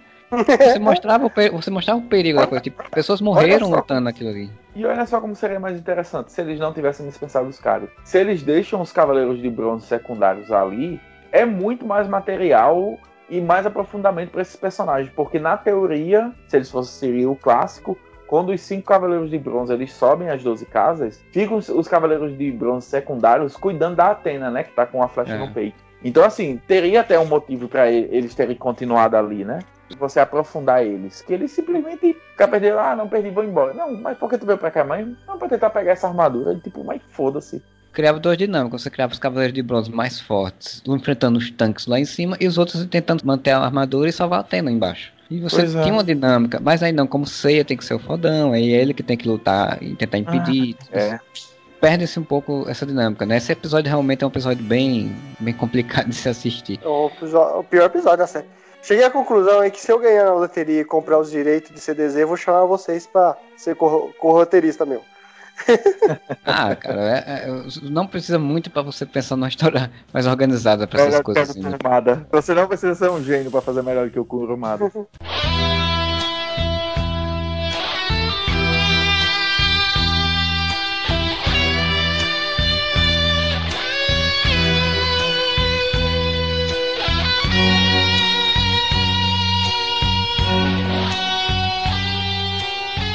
No original, os caras roubam a armadura, vai lá pra não sei aonde, e aí depois eles, eles ainda se reagrupam e ainda vão depois pra lá e tal. Nesse não, é uma coisa muito automática, né? Tipo, roubou, os caras correram dentro do deserto, a gente foi atrás deles no deserto mesmo. E vai atrás dos, do Ikki e se depara com os Cavaleiros Negros, que é o que a gente falou mais cedo, né? Que tipo, foi uma releitura muito interessante dos Cavaleiros Negros. Eu achei, inclusive, que eles iam reutilizar as pessoas que os Cavaleiros de, de Bronze derrotaram para poder ter armadura, né? Só que como eles não apresentaram esses caras que, que no original tem, eles reutilizaram só o Cassius, né? Os outros eram meio que genéricos também. Quando eu vi o Cassius ser um deles, eu fiquei muito na esperança que os outros tivessem alguma ligação também. Teria sido muito mais interessante até usar um dos cavaleiros derrotados pra isso, ou um outro de bronze que tipo não teve importância nenhuma e acabou não participando do torneio galáctico, tá entendendo? Acabou não sendo utilizado e usaram o, o Cassius. E foi muito legal, assim. Eu gostei muito da luta do contra Eu o gostei, Cassius. velho. Foi uma das coisas que foi bacana. Teve, teve lógica, né? Teve. Teia não venceu o Cassius, não. Ele perdeu ali. Se eu não tivesse detonado lá o negocinho lá, não tinha, tinha vencido, não. Também tem uma coisa legal nessa questão dos Cavaleiros Negros, que é outra coisa também, que remete exatamente a essa coisa da, da sociedade re- reagindo aos cavaleiros, à existência dos Cavaleiros, que é o carinha lá, o rival, que a gente nunca vai passar o episódio todo, não vai se lembrar o nome do rapaz, o, o rival do Mitsumasa Kido, que ele utiliza o braço da armadura de Sagitário para sugar o cosmo da armadura e lançar essa energia para os Cavaleiros Negros utilizarem, né? E Parece que ele faz tipo uma engenharia reversa com a armadura de ouro, por fazer as armaduras negras. É dito em todo, em todo o Cavaleiro do Zodíaco clássico que as armaduras são embanhadas com Cosmo e tal, dos cavaleiros. A armadura meio que é uma amplificadora, né? Você tem o seu Cosmo e a armadura, e a armadura de tais tipos vai aumentar ainda mais. Só que as armaduras têm vontade própria. Tipo, a armadura de câncer, né? Ela sai do. Quando ela finalmente se toca que um maluco que faz um, uma casa cheia de, de rosto, tipo, é, é, o cara é mal, ela, eita, nossa, ele é realmente mal, né? Ele não é, não é só um fetiche estranho. Aí, tipo, ela, ela cai, né? A armadura de Sagitário mesmo, ela sempre aparece em pontos específicos para proteger quem precisa ser protegido. E assim, entre aspas, todas as armaduras podem fazer a mesma coisa. A partir do momento que eles pegam um braço da armadura e tipo fazem meio que essa engenharia em reversa, eu achei bem bacana. Principalmente assim, porque é uma energia que eles acabam corrompendo. Corrompe, e aí é aquela história, bem coisa de desenho mesmo, assim, né? Bem coisa de filme, assim. Ela é dourada e quando é corrompida fica escura, fica aquela coisa Exato, ela fica, ela fica sapuras, né? Que é, ela tem uma do... sapures, exato. Isso, isso é interessante. E aí todo o resto das outras lutas com os carinhas lá são meio que, né, tudo Qualquer meio genérico já. Qualquer coisa só pra você chegar no Wiki e ter, ter uma batalha que a batalha com o Wiki em si, eu achei interessante, mas ao mesmo tempo achei ela menos épica do que deveria ser. Ah, cara, mas é... eu achei a luta contra o Wiki muito boa, cara. O Wiki deu porrada em todo mundo, velho. Que esse Wiki parece que é mais forte que do que no anime, no mangá. No original também. O Wiki tá em outro nível de poder, né? É tanto ah. que ele é derrotado, assim, entre aspas, ele é derrotado, né? Porque o, o Yoga, né, ele congela o braço do I. Ele até vai para a ilha Canon, que é para poder recuperar, né, o, o braço. Ele acaba é. voltando só quando a galera vai enfrentar o, o Chaka de Virgem. Só que assim, é de novo, é uma combinação, tipo, ele leva muita porrada, ele levanta como, tipo, não tá acontecendo nada com ele. Nesse daqui também, tipo, ele tá em outro nível. Aquela velha desculpa do poder da amizade, né? Ah, vem a é, corrente. Nessa animação, o poder da amizade, de transferência de cosmos de cada um, porque são amigos e, e tal, é forçada, porque ela, é, ela é muito rápido. Pois é, é uma das coisas decepcionantes, assim. Eu acho ela boa, mas assim, eu ainda prefiro a original. Eu posso estar faz muito tempo que eu assisti, eu posso estar lembrando com, com a nostalgia errada, eu tinha um sentimento que o, o, original era, era mais bem trabalhado essa parte. É não, porque no original eles têm mais diálogos, tem um, tem um é, como eu falei, a questão de ser long, mais longo, né, os episódios serem mais enrolados, eles enrolarem mais a história para poder dar mais dramaticidade, né, fazer mais dramalhão, isso acaba de, dialogando mais, fazendo com que você converse mais, você tenha mais aprofundamento, você tem flashback, tem não sei o que, toca uma musiquinha, passa meia hora tocando uma musiquinha.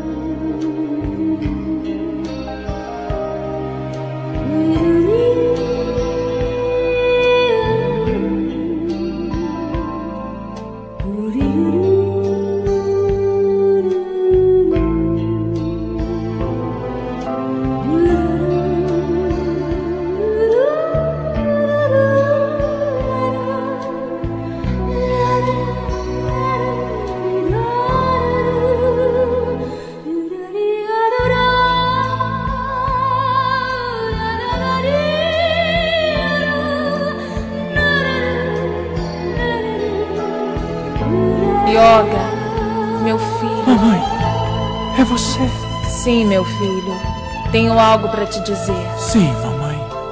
Eu odeio rosas, Yoga. Eu odeio rosas. Mamãe. Traga tulipas. Mãe. Tulipas. Mãe.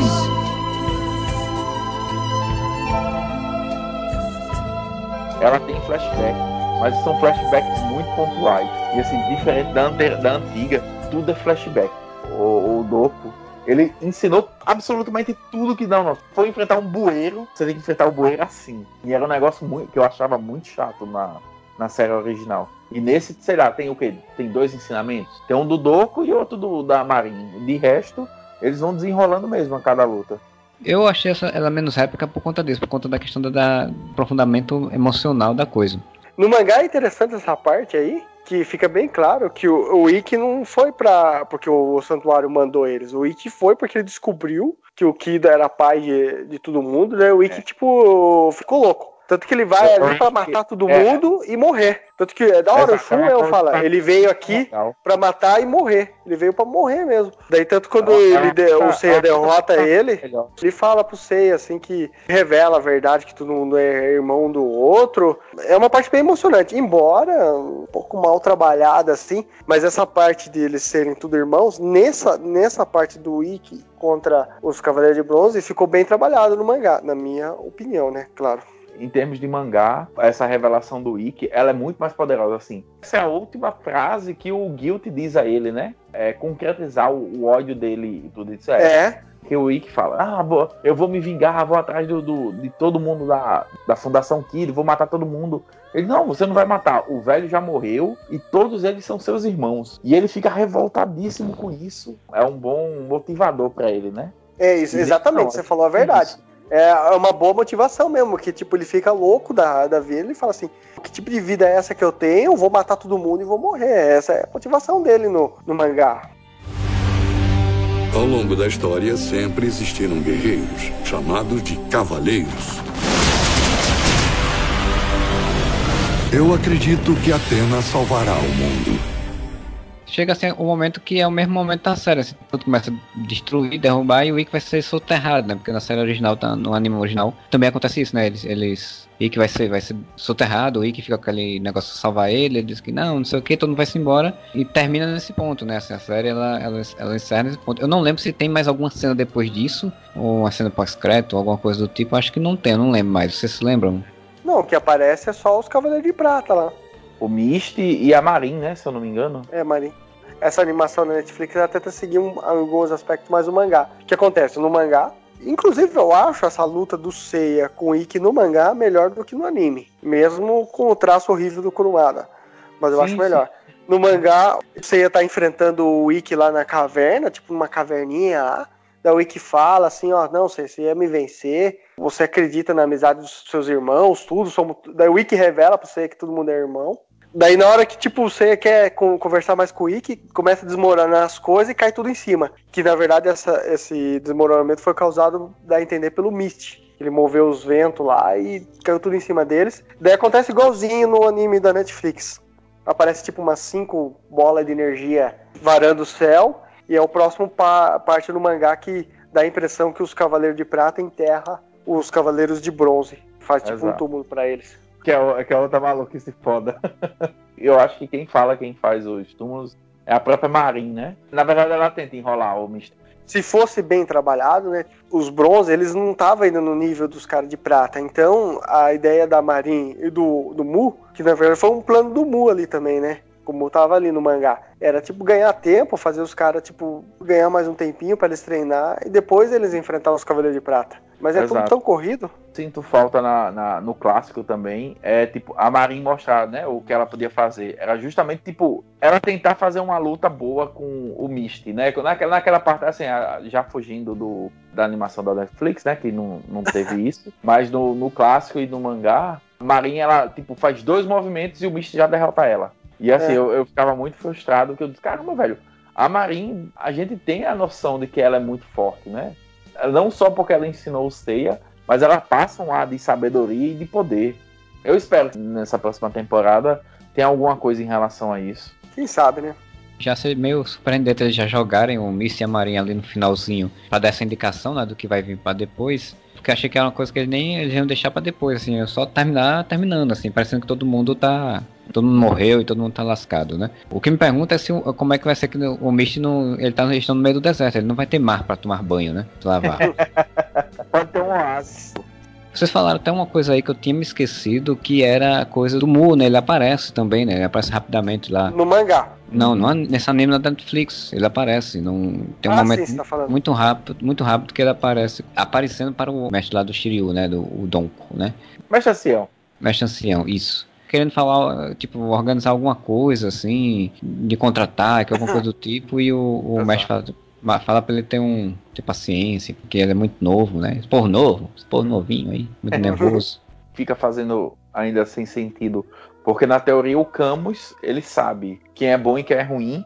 E mesmo assim ele dá ordem pro Yoga acabar com o torneio. A não ser que você dissesse assim, como ele recebe ordens diretas, mata a galera, mas se fosse assim, olha, observe os cavaleiros e faça seu julgamento.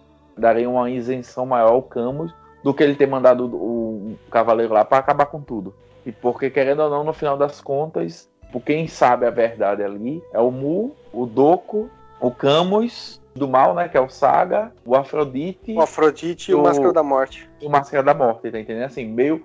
Na teoria estava equilibrado. Tinha a galera isenta que não sabia de nada, e tinha três que sabiam e três que não sabiam. E no final das contas fica desequilibrado isso. O Camus não ter tomado posicionamento, né? Porque fica parecendo só que, tipo, ah, não, vou me sacrificar no final e pronto. É, a não ser que ele tenha, esteja seguindo a questão da profecia, né? Ele acha que Atena é, vai destruir ele... a Terra. Mas isso do Camus não tomar posicionamento é coisa assim desde o, desde o mangá e do anime. É, mas então, é, é, a falta de posicionamento dele, a partir do momento que, na teoria, ele é um fiel a Atena, né? Não ao santuário, é muito estranho, assim. O Shura, o Shura tem diferenças enormes, né, entre o anime e o mangá. Tem. O mangá, ele sabe. Que é tudo coisa do Saga. Exato, ele sabe e ele fala isso, que tipo, que o senso de justiça dele é a força, né? Quem é mais poderoso. E no anime não, no anime dá a entender que, tipo, ele atacou a Ayori porque ele acha que é que o Ayori é quem, quem atacou Atena, né? E tipo, aí ele não faz a junção de dois mais dois. Deixa eu aproveitar, deixa, não sei se o Marcelo sabe, no mangá não tem aquele flashback da luta dele com a Iolos. Ele só cita que ele lutou com a Iolos. Nunca, nunca li o mangá, eu não, não sei, eu só tenho ele só referência. Cita, ele só cita que lutou com a Iolos e venceu. É, só tem essa referência do flashback, inclusive que é um ponto de meio de culpa, assim, né, de angústia dele também. Mas vale a pena ler, ler, o mangá original. Assim, ele é muito mais dinâmico, ele é muito mais rápido nesse sentido. Principalmente essa, Verdade, essa parte da saga, das 12 casas. Apesar dela ser longa, né? Porque eu lembro que no mangá original, o final das 12 casas, ou é o mangá 21 ou é o 24. Ele é bem longe já. Eu acho que é o 21. E assim, é muita coisa que acontece, né? Ele ainda tem uma dinamicidade muito maior do que a animação, que querendo ou não, vai jogar muito fila no meio. Tem coisa que é para se resolver em dois minutos e os caras enrolam 20. O que eu gosto do mangá de Cavaleiros é o ritmo, por exemplo, essa parte no mangá da Guerra Galáctica, Cavaleiros de Prata, aconteceu tudo tipo em dois, três dias, cara. No anime, não, negócio enrolado, enrolado, enrolado. E, e, no, e não esqueçamos de Jamu, Jami, o Cavaleiro de Corvo, que ele tem a incrível ideia de levar Saori com os corvos do Japão pra Grécia. É, bem pertinho. Não, o, o anime original, ele, inclusive, ele tem essas coisas de que eles, ah, eles não vão atacar logo as, as pessoas direto, né? Eles se reagrupam, aí pegam um avião, pega jato, vai pra não sei aonde, vai pra não sei aonde. E tá, demora, realmente. Pelo que vocês falam, esse anime da Netflix está tentando ser mais próximo do mangá mesmo, assim, né? Deixar é, um, no ritmo mais, do mangá mais rápido, com as coisas acontecendo meio que uma atrás da outra, com essa dinâmica de ação e, e, pouca conversa no caso, né? Essa primeira temporada me agradou muito, bastante por conta disso, como eu falei lá no início, né? É, é uma série que eu não esperava muita coisa, tem seus momentos interessantes, tem suas piadinhas interessantes, tem suas dinâmicas que agrada, né? Assim, dá, dá, deu vontade, quando eu terminei, foi o que eu sempre falei, quando eu terminei, deu vontade de ver o resto. E isso é uma grande coisa já para uma, uma história de Cavaleiros do Zodíaco atualmente. Se você é fã de Cavaleiros, você vai sentir falta dos elementos clássicos, mas você vai conseguir reconhecer a história completa. Se você não conhecia Cavaleiros do Zodíaco e você quer entender meio que o hype da galera em cima da obra, é bem interessante você ver isso e você ver, entre aspas, todos os elementos que fazem a série estão lá dentro dessa, dessa animação da Netflix. Tem mais muita coisa que falar sobre a série, né? Já passou a ela completamente. Queria perguntar a vocês qual a expectativa que vocês têm agora para essa segunda parte. E também tem o, tem o tal filme live action, né? Que falaram que ia fazer, até agora não falaram mais nada. Espero que seja bacana, né, cara? Melhore algum, alguns ganchos que deixou, por exemplo, sobre o santuário, né? O santuário em si não foi mostrado. Onde o Seiya treinou é tipo uma filial do santuário, né? Que é uma coisa que a gente nem, nem chegou a comentar realmente, é. que o santuário aparentemente ele não é encontrável, né? Assim, só os cavaleiros Sim. podem chegar ao santuário. O que você treinou era tipo uma ilha para treinamento para aquelas pessoas que chegarem lá poderem ir para o santuário depois, né? E você fugiu, né? Você foi embora, porque voltou para encontrar Saori. Então, isso foi um ponto que eu achei interessante, que era um ponto um pouco já que tem do filme, né? Filme, filme animado, em que o santuário fica no céu, né? E só é tipo uma outra dimensão, né? É, só pode chegar lá atravessando o cavaleiro, né? Você não tem como chegar lá de outra forma. Isso eu acho um conceito muito mais interessante do que aquele conceito original de que o santuário estava realmente na Grécia, realmente no local É, físico. tem uma, tem uma parada em Cavaleiros que, tipo, no clássico mesmo já tem isso, que é, por, por exemplo, Star Hill, né? Que é o Monte das Estrelas lá, que o grande mestre ele tem acesso e ele consegue olhar e ler o futuro, né? É uma, uma coisa bem mística, assim. No mangá, e no, acho que na animação também tem isso, é dito assim, tipo, só o grande mestre conhece o caminho para chegar lá.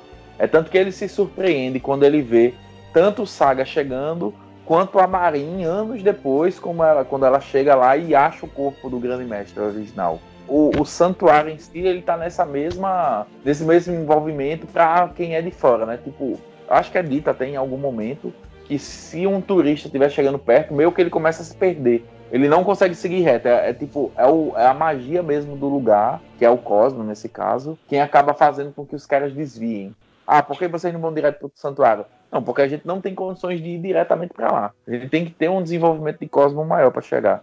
Talvez eles põem nessa série é o colega cientista lá do Kido, né? O Graad. Eu tô achando que ele vai usar uma armadura e vai ser tipo um vilão. Uma armadura meio cavaleiro de aço. Porque pra ele ter Não. feito tipo uma engenharia reversa, eu acho que ele vai usar uma armadura, vai brigar com os caras. É tanto que É, ele, ele- ele perde um olho né, nesse meio do caminho. É. Quando ele acha originalmente, ele tá normal. E quando ele reaparece, ele tá, né? Com corta um olho. olho cego. É, provavelmente a segunda parte eles vão começar a desenvolver mais esse personagem, a entender o que aconteceu, né, nesse, nesse inteirinho, como é que ele perdeu o olho, e, e eu acho que ele realmente vai chegar um momento. Ele vai ser, ele é tipo um chefe de, de videogame, né? assim, tá, Isso, É, ele vai- tá, meio, isso. tá meio na cara isso, né? Assim, tipo, ele, ele é o cara que vai em algum momento realmente, provavelmente, usar um, criar uma armadura própria e enfrentar eh, os cavaleiros bem difícil e depois morrer. Se arrepender porque entender que o que ele tava tentando fazer não ia adiantar, né? Não era assim que ele E ia assim- conseguir destruir os deuses. Pode ser até um, um entreponto que, tipo, na animação tem, no mangá, graças a Deus, não tem. Que é, tipo, o irmão do grande mestre, né? Porque é, Não uma duvido. do Sócrates. Esse primeiro ponto é muito a gente tá sentindo falta da- do, de ação maior do santuário. Só que assim, é muito desse aspecto mais humano que é- a série da Netflix está trazendo, né? Não, antes de você enfrentar os poderosos, os deuses, né, do, da luta, existe a resistência da humanidade a essa galera. E esse vai ser o primeiro contato. Até porque se eles começarem a enfrentar Cavaleiros de Ouro para voltar para enfrentar soldado de, de exército, a gente mesmo ia dizer, cara, não teve, uma eles já estão muito fortes para se preocupar com esse tipo de coisa. Acho bacana essa primeira temporada ter sido focada mais, entre aspas, pé no chão, né? No pé do chão da parada. Eu acho que vai ter algum momento na série que eles vão pra cima do santuário e eles vão enfrentar, tipo, um monte de carinha de cavaleirinho raso. Sabe aqueles soldados rasos do santuário? Que eles vão enfrentando, dando magia, um monte de soco. Eu acho que ainda vai ter aquilo lá na animação. Vai ter uma guerra com um monte de soldados de um lado e É. cavale- pequenos cavaleiros do outro, e uma batalhona e tal. E, A e- próxima temporada tá fechada em seis episódios também, né? Porque eles não lançaram tudo porque não quiseram. Porque eu lembro que quando anunciaram, tinham dito, né, que seriam, seriam 12 episódios, se eu não me engano. Aí eles Sim, do sim. nada tentaram fazer essa divisão. É, que eu acho que foi bem acertado, inclusive, fazer uma divisão, porque você cria exatamente um hype em cima, né? Você lança seis episódios, aí tu vê todo, deixa todo mundo ver, as pessoas se animarem, pessoas fazerem podcast sobre, vídeos no YouTube sobre, e aí depois ter mais gente pra assistir na próxima temporada, né? No próximo lançamento. É isso então, né? A gente chega às conclusões de que a gente curtiu, está esperando aí a próxima temporada. Eu queria agradecer aqui como único membro do Areva nesse podcast, né? que- que- queria agradecer a presença de vocês. Primeiro a presença do Tiago, batalhou inclusive uma, uma batida de carro para chegar aqui. Mas então, Tiago, muito obrigado pela presença e tá aí sempre convidado. Tenho que convidar você para outra coisa além de Cavaleiros do Zodíaco, né? Já, Pois já é, voltou de Cavaleiros. Você não pode me chamar pra essas animações novas, porque é, é coisa de jovem e o jovem tem que acabar. Mas assim, essas velharias todas, pode me chamar. Se um dia, por acaso, vocês forem fazer sobre Berserker, que eu acho que ninguém nunca vai fazer, Aí é meio eu me difícil. sinto obrigado. É, se um dia assim, você, ó, quero ver uma obra muito pesada, quero rever meus conceitos e nunca mais falar com ninguém, vocês podem me chamar. Acho que ninguém no Areva assistiu isso. Eu assisti a animação clássica e assisti essa animação nova em CG. Acho que até o- dá uns 12 episódios dessa animação nova em CG. Depois eu Deus não acompanhei mais.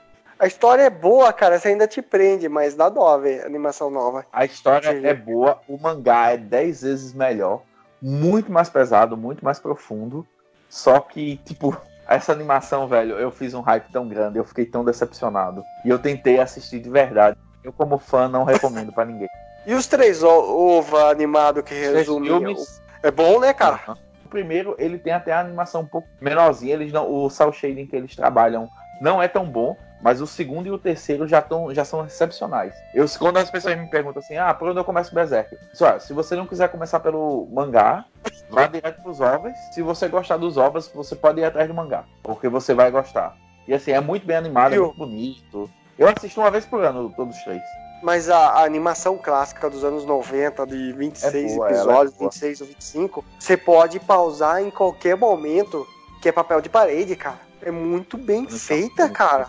É um negócio assim que você fala, meu Deus, por que, que não fizeram Cavaleiros desse jeito, cara? Não dá nem pra acreditar. Aquilo passou na TV ou eles lançaram direto pra videocassete? Porque Aquilo é muito bem feito, cara. Passou no. Eu não sei se é um horário nobre, porque por causa do- da classificação etária, já que é muito pesado, foi exibido normal no Japão. Eu, quando assisti a primeira vez, eu acho que foi em 99 ou foi 2000, eu assisti numa fita que não tinha legenda, não tinha nada. Era só animação. E eu fiquei, meu Deus, que negócio foda. Eu não, não estou entendendo nada que eles estão falando. Mas que negócio foda. Assim, anos assistiu, Marcelo? Não, cara, mas eu- a animação, anime, é uma coisa que eu assisti muito pouco, e ainda mais algumas, alguns que são é, longas, né? Assim, eu assisti de anime, assisti Cavaleiro Zodíaco, é, Dragon Ball, deixa eu ver, alguns filmes animados, né? Tipo como Ghost in the Shell, Akira e tal. Full Metal Alchemist, já assistiu? Então, Full Metal, eu assisti alguns episódios quando passa, da primeira versão, quando passava na Rede TV. Coitado. Pois é, comecei a assistir a, a nova Bloodherd, né? Que, que tava na Netflix aí. Eu comecei a assistir um ou dois episódios, só que eu não continuei, assim. Eu achei. Eu sei que a série é boa, provavelmente fica melhor até, mas assim, eu achei meio, enrola, meio chato, assim, meio cansativa a, a- os É, dois primeiros episódios. o início, os seis primeiros episódios, eles têm um ritmo bem diferente do resto da, da série. Não querem repetir o que eles fizeram na animação original. Aí eles tentam dar uma outra dinamicidade pra, pra série. Só que aí, tipo, depois do sexto, eles começam a seguir diretamente o mangá. É, tipo, é, é tudo muito canon, né? Com, com o mangá. Sim, foi, foi o que eu tinha, me- tinha me falado também, de que era bem mais próximo do mangá e aí você. Porque tem muita gente que não gosta da história do anime porque ela se distancia, né? Porque ela chega um momento que É. ela igualou e aí ela se dis- distanciou. Tentei assistir, uma hora eu volto a assistir o Full Metal e se eu assistir que completo, aí, Tem que assistir. aí a gente faz um podcast sobre Full Metal. Porque o Berserk O acho Metal, cara, é um dos coisas da minha vida, cara. Tanto assim que eu assisti o anime na Rede TV, tudo capado. Depois eu baixei os anime, o, tanto o Brotherhood como o anime clássico, assisti. Quando saiu o mangá agora pela JBC, cara, eu fiz questão de comprar tudo. Eu falei, não, merece, cara, merece. Eu tenho tudo, tenho até os guias do mundo lá do Fumeto, que são três guias lá, eu tenho, cara. Falei, não, isso aqui merece, porque é um outro nível, cara. É mulher escrevendo, né? Mulher escrevendo mangá é. Geralmente tem de ser outro, outro nível, né, cara? derivé de, de, de a série animada de, de anime, é, o que eu assisti foi o Ergo Prox, que chegou na Netflix recentemente até, que é uma série de ficção científica muito boa, muito foda. Pena que a versão é, que foi pros streamings americana que veio também pra cá, eles cortaram a música do Radiohead que tem no, no final. Fica de abertura, mudaram as músicas tudo, porque é direitos autorais. E comecei a assistir o Cowboy Bebop, né? Mas Cowboy Bebop não terminei de assistir. Porra, velho. Tá aí, ó. Se for fazer um de Cowboy Bebop, não, não me esqueça. Cowboy Bebop eu tenho mangá, cara. Eu comprei, peguei uma amiga minha, me deu há muito tempo atrás. Eu tenho os mangás, tipo, uns Mas cinco ou seis volumes. Mas tu, mas tu viu a a animação? Porque é diferente. É assim, animação eu comecei a ver por um site tipo. Esses sites de anime que tem. Comecei a reparar que a imagem era muito condensada, sabe? Daí você vê uns, umas resenhas na internet e fala, não, porque é muito bem desenhado. Eu falei, não, vou baixar esse negócio em uma qualidade excelente. Eu baixei lá tudo numa qualidade top, cada episódio 500 mega, 300 mega, mas ainda não peguei pra assistir. Um anime que vale a pena. E ele é bem diferente do mangá. O final é sensacional. Agora sim, é desses, como o Marcelo tá dizendo. Não vale a pena assistir num canto que ele não bota abertura e encerramento. Eles são duas obras de arte. Porque eu me lembrei de ver Cowboy Bebop depois que já não tava mais na Netflix, né? Que ele entrou um tempo, há uns anos atrás aí na Netflix. É, foi. E depois saiu. E, e eu comecei a ver Cowboy Bebop, na verdade, pelo filme, né? Que saiu Batendo nas Portas do Céu, no Neck Not Have Door, né? Que é muito bom. É um anime, assim, eu assisti o Então, anime, achei fantástico. O filme do Cowboy Bebop é bom. Eu ouso dizer isso. Ele é medíocre comparado com, a- com o original. Já me falaram isso, e inclusive eu assisti sabe, dois episódios do Cowboy Bebop só, e aí eu vi que a, a, o ritmo da animação e tudo, e a dinâmica, as trilhas sonoras são muito mais interessantes do que o, É, o do filme. E assim, Eu já tinha o- gostado o muito do Cowboy- filme. O Cowboy Bebop ele tem, sei lá, seis episódios obrigatórios. Todos os outros você pode assistir na ordem que quiser. Ele é muito monstro da semana, tá entendendo? Uma vez eu li um texto falando isso, falando exatamente dessa estrutura e falando como ele era um- uma série que tinha alguns pontos só que você tem que acompanhar realmente em sequência, digamos assim, né? E o resto você podia solto e, e falando muito sobre as influências, sobre o blues, É, pô. sobre. É, ele, ele, é, ele é uma ode aos anos 70, pô. Ele é inacreditável, assim. Se quer dormir na nossa área, vai ter que pagar o aluguel, coroa. Ei, deixa o cara em paz. A gente chega aí ao final desse podcast aí, Cavaleiros do da Netflix. Se você curtiu, vai lá no areva.com e deixa seu comentário na postagem desse programa, dizendo o que é que você acha do Cavaleiros do Zodíaco da Netflix. Se você curtiu, se não curtiu, o que é que você espera da próxima temporada, se você acha que vale a pena existir ou não- existir. Você vai lá no Facebook, vai no Twitter, vai no Instagram, tudo com Areva com dois As no final, para poder dar essas opiniões e ver as notícias que a gente está sempre colocando, as notícias aí, nem sempre, mas tentando pelo menos uma- umas duas ou três por dia, tá lá a gente colocando, ou você manda e-mail para contato arroba areva com um a só no final.com, deixa sua opinião, dá sua sugestão, o que for, né? Se você curte, curte também o nosso trabalho, você vai lá no catarse.me barra podcast Areva e aí você faz sua contribuição no nosso financiamento coletivo, a faixa de valores lá de apoio, que você pode apoiar a gente e tem recompensas também. Faz assim como Josué Gentil da Cunha, que são os nossos padrinhos campeões, a Lina Aparecida Matias, que é a nossa madrinha defensora, e a Juliana Mendes, que é a nossa madrinha Liga da Justiça, que nos apoiam sempre, todo mês, e mantém aí eh, nossos feeds, nossos sites, nossos provedores, tudo funcionando graças a esse apoio, né? Queria avisar também falar que, como eu já venho falando nos outros podcasts, a gente agora virou parceiro da VEC Editora, né? Então a VEC sempre tá, tá com alguns livros lá no site dela, na AVEC, AVEC editora.com.br e que está em pré-venda de uns lançamentos novos, então vai lá no site, confere, vê se você cur- curte os livros e compra e ajuda aí que é sempre bom comprar e ler, porque tem que ter orgulho de ler e ler cada dia mais, ainda mais nesses últimos tempos, está se tornando importante e defender a leitura. Então a gente volta aí para semana que vem com mais um podcast e whatever!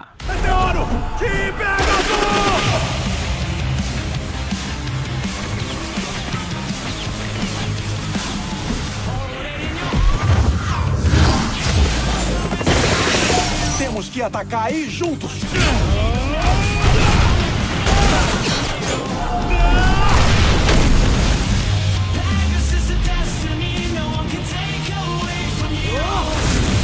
Eu deveria ter te matado antes.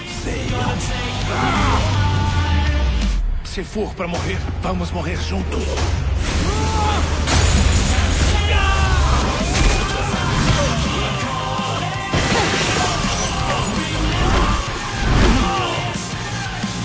Ah!